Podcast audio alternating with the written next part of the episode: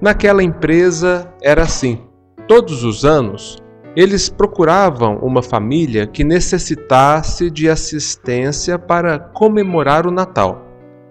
Para o dia que se aproximava, eles localizaram uma família que havia sofrido várias tragédias nos dois anos anteriores. O Natal deles seria magro e triste.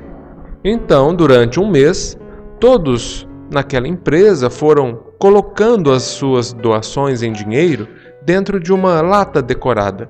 Depois, se divertiram muito escolhendo os presentes para o pai daquela família, a mãe e os seis filhos, imaginando a expressão de felicidade deles ao receberem os presentes. Para os meninos, compraram aviões, carrinhos em miniatura. Para as meninas, bonecas e bichinhos de pelúcia. Para a menina mais velha, já adolescente, compraram perfume e um relógio. Evidentemente, aquela família não deveria saber quem eram os doadores, e por isso eles combinaram que o pastor da igreja rural seria o portador dos presentes. Na sexta-feira anterior ao Natal, a mãe da família voltou mais cedo para casa após o trabalho. Ela recebera uma gratificação extra do seu patrão. O marido ficou feliz com a notícia. Agora eles tinham dinheiro para comprar presentes de Natal para os filhos. Sentaram-se e juntos fizeram uma lista procurando combinar o que comprar de acordo com as necessidades. Mas então eles ficaram sabendo que um amigo estava prestes a ser submetido a uma cirurgia. Ele estava desempregado e não poderia pagar as despesas médicas. Mais do que isso, nem tinha o que comer em casa. Condoídos com a situação, marido e mulher convocaram os filhos para uma reunião de família e decidiram entregar a gratificação de Natal recebida pela esposa, pela mãe, àquele amigo necessitado. Comida e despesas médicas eram mais importantes do que brinquedos de Natal. Algumas horas depois de tomada a decisão, o pastor foi fazer uma visita para a família.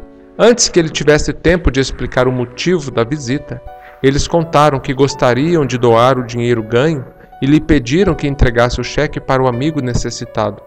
O pastor ficou muito surpreso diante de tanta generosidade e concordou em entregar o cheque com uma condição: todos eles deveriam acompanhá-lo até seu carro. Sem entenderem muito bem o porquê da exigência do pastor, eles concordaram com o pedido. Quando atravessaram o portão da casa, viram o carro do pastor abarrotado de presentes de Natal.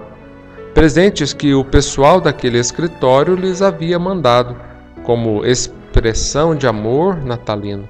Que Natal esplêndido foi aquele para as duas famílias necessitadas para o coração do pastor e para todo o pessoal da empresa. Num dia distante, há mais de vinte séculos, o divino pastor nasceu entre as suas ovelhas. Veio manso numa noite silenciosa, somente deixando-se anunciar por um coro de mensageiros espirituais aos corações dos homens de boa vontade. Até hoje, ele continua assim, falando aos homens que se dispõem a ter boa vontade para com os outros homens.